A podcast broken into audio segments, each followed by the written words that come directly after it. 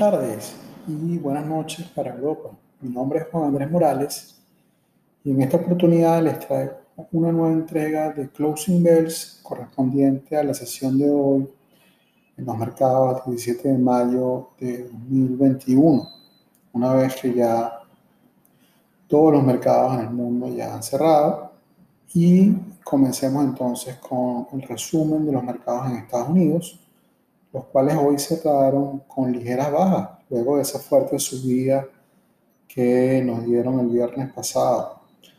Eh, pero estas bajas, si bien al final de la sesión fueron ligeramente bajas, sí se habían acentuado durante la sesión. A mitad de mañana las caídas eran mucho más pronunciadas, pero al final pues entraron los compradores y terminaron con tendencia alcista, aunque no lograron terreno positivo, excepto por el Russell 2000, que sí cerró un 0,11% arriba.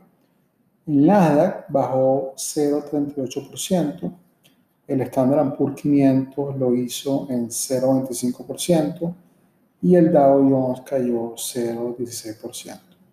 El petróleo sí subió con fuerza, 1,53%. El oro también subió 1,58% y la plata se disparó 3,49%. Y eh, la subida de estos metales preciosos corresponden a que los inversionistas ya comienzan a ver a estos activos como un refugio ante una potencial subida aún más pronunciada de lo que ya hemos visto de las tasas de inflación, como les he dicho en eh, previas entregas de Closing Bells. Eh, y para las criptomonedas, bueno, hoy también fue un día bastante rojo en realidad. Todas cayeron, eh, pero pues cayeron debido a un tweet. Otra vez, un tweet enviado por Elon Musk. ¿Y qué poder tiene este señor en realidad?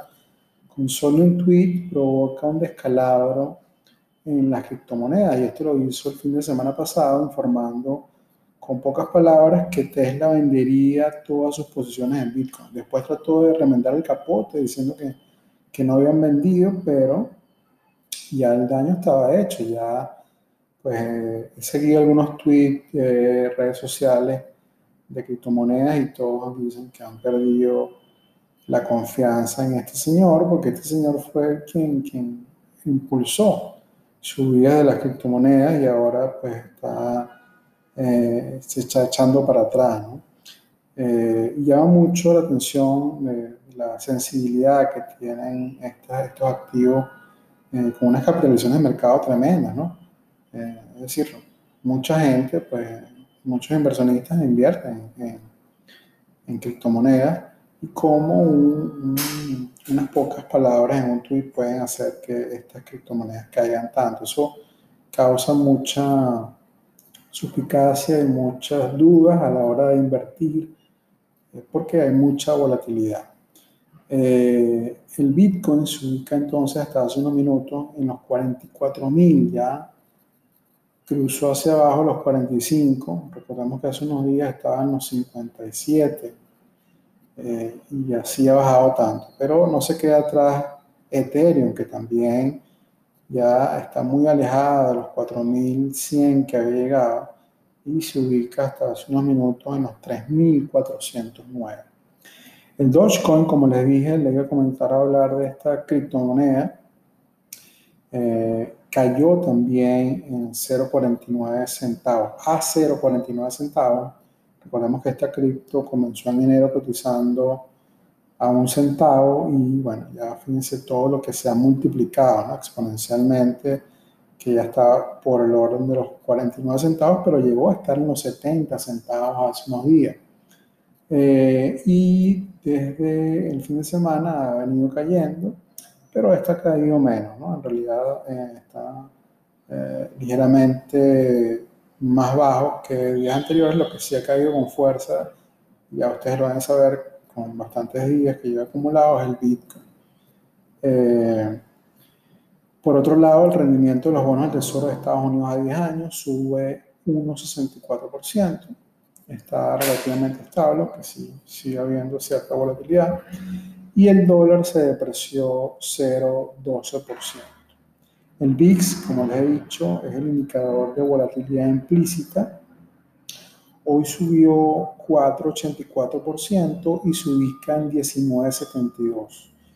Pero durante la sesión estaba subiendo más del 10% y estaba ya sobre los 20. Recordemos que los 20 es ese, nivel entre un mercado alcista o bajista, podría decirse así, y se encuentra ahora ligeramente por debajo de 20, diciéndonos que quizá los próximos días sean menos volátiles, quizá hay una tendencia alcista, pero esto es una interpretación eh, únicamente de lo que podría decirnos el, el VIX. Eh, pero bueno, no necesariamente debe pasar así. Eh, los principales mercados europeos, el FTS 100 baja 0,15, el DAX, eh, bolsa de Frankfurt, baja 0,13%, el CAT 40 baja 0,28% y el IBEX 35 sube 0,11%. En realidad Europa hoy estuvo estable, son eh, movimientos, podemos decir, normales, regulares de estos mercados.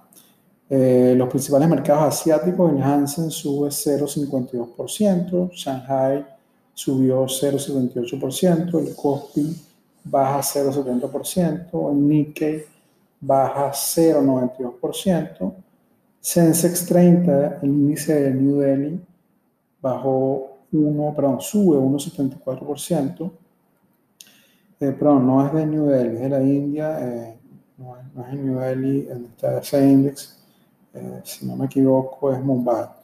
Eh, ASX sube 0,13%.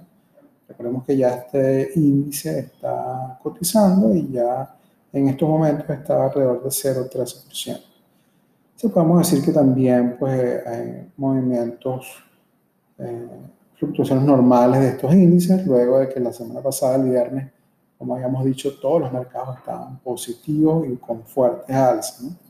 En América Latina, eh, México, el IPC de México sube 0,23%, el Bovespa de Sao Paulo sube 0,87% y escuchen esto, el índice de Chile, la bolsa de Santiago, cae 10,59%. ¿Y esto por qué? Por los resultados de las elecciones del fin de semana, donde eh, se ve más participación de partidos eh, de izquierda e independientes y se demuestra que los partidos tradicionales, el partido oficialismo de derecha, pues están perdiendo terreno. Y los inversionistas eh, son cautos, como sabemos, pues los capitales son temerosos y temen quizá eh, una mayor participación de la izquierda, del socialismo, eh, y han retirado sus inversiones de estos mercados, haciendo entonces caer el índice de Santiago en 10,59%. JP Morgan también se pronunció sobre estos resultados y dice que esto hará que los mercados en Chile sean más turbulentos hacia el futuro por una eh, mm, revisión de, la Constitución, eh, que es en realidad lo que se está buscando en Chile. Eh, oye, yo sugiero, comento más bien desde mi experiencia, que ojalá que los amigos chilenos no se equivoquen, eh, porque si bien hay, y, lo sé por, porque lo he sabido de, de personas que viven en Chile y me han contado que sí hay una fuerte eh, eh, diferencia social y es muy duro para, para, chilenos de clase media que se baja eh, salir adelante, eh, bajo salario, pero desde mi punto de vista todo eso puede arreglarse en democracia. Eh, siempre se puede encontrar una solución en democracia eh, votaran a la izquierda por simplemente por castigo y sale caro después. Lo digo por experiencia. Y ojalá eh, los chilenos pues puedan retomar ese, ese, camino que los ha llevado siempre a, ser exitosos y por medio de las libertades económicas y la democracia. Y contrastando con la caída del índice de Santiago, el Merval, el índice de la Bolsa de Buenos Aires, sube 2,27%. Y esto es porque a pesar de la alta inflación, la presión inflacionaria que hay en Argentina, eh, el peso ha, comenzado a fortalecerse y ahora también con el apoyo del Fondo Monetario Internacional que viene próximas reuniones, eh, pues mm, esto ha traído un poco más de confianza. Eh, obviamente también hay que saber que el Merval está bastante deprimido, bastante golpeado y si bien todavía no, no podemos decir que está en ganancia, pero sí está saliendo de esos territorios bastante negativos, bastante deprimidos y hemos visto, no solamente hoy, sino en días anteriores también hemos visto subidas del Merval bastante fuertes. Entonces pareciera que el Merval eh, para los argentinos pues, es un lugar donde colocar su dinero eh, para ver rendimiento. Y ojalá pues, el Merval siga eh, reportando ganancias como esta y no le pase a lo que está pasando a Chile porque en realidad bastante fuerte la caída de hoy del, índice de Santiago. Hoy no hubo earnings importantes que compartir con ustedes, pero sí hubo hoy al comienzo de la sesión una información relevante para el sector de eh, telecomunicaciones y es que ATT se une con Discovery en eh, una mega fusión, como le han dicho, eh, uniendo contenidos para poder competir contra los grandes de Netflix y Disney. Recordemos que Netflix tiene unos 208 millones de suscriptores y Disney está alrededor de los 100 millones de suscriptores. Pero esta fusión de Discovery y ATT no supone más allá de unos 60 millones de suscriptores. Es decir, le falta todavía muchísimo.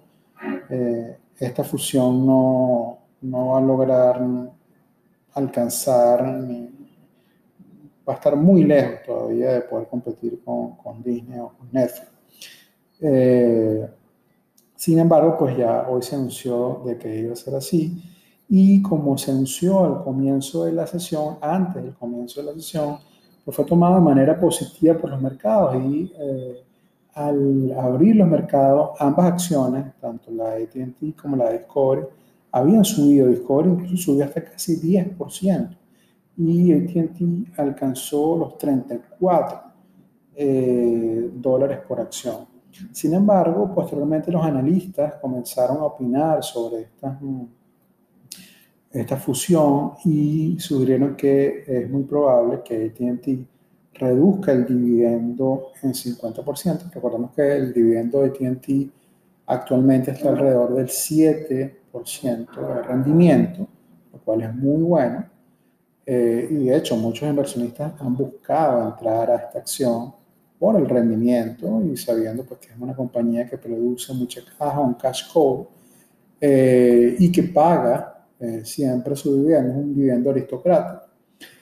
pues muchos inversionistas han buscado también este tipo de acciones, también porque es una acción de valor, no de crecimiento, y en estos momentos eh, se recomienda a inversionistas buscar posiciones en acciones de valor y no de crecimiento, porque las acciones de crecimiento han estado y algunas siguen estando sobrevaloradas cuando las de valor no lo están. Entonces, eh, analistas sugieren de que eh, ATT va a recortar su dividendo y esto entonces cayó como un balde de agua fría entre los inversionistas y empezaron a salir de la acción con bastante fuerza, tanto que la acción pues terminó en terreno negativo, igualmente pasó con la acción de Discovery, que también había caído, ambas estaban alrededor del 5% abajo. Eh, ATT cayó 2 y tanto por ciento, eh, pero sí, eh, esto es así, efectivamente, y tiene todo sentido porque Em, se requiere de mucho dinero para eh, este tipo de proyecto y es también buscar más contenido. El contenido pues es costoso y ya lo hemos visto, Netflix eh, se han endeudado mucho para buscar nuevos contenidos y lo ha logrado, pero en el caso de TNT pues obviamente ese dinero que no tiene va a tener que buscarlo una reducción de, del dividendo y algunos dicen que TNT entonces pasaría a ser una compañía más de crecimiento ahora que de valor porque estaría entonces apostando a competir contra estos grandes de Disney y Netflix.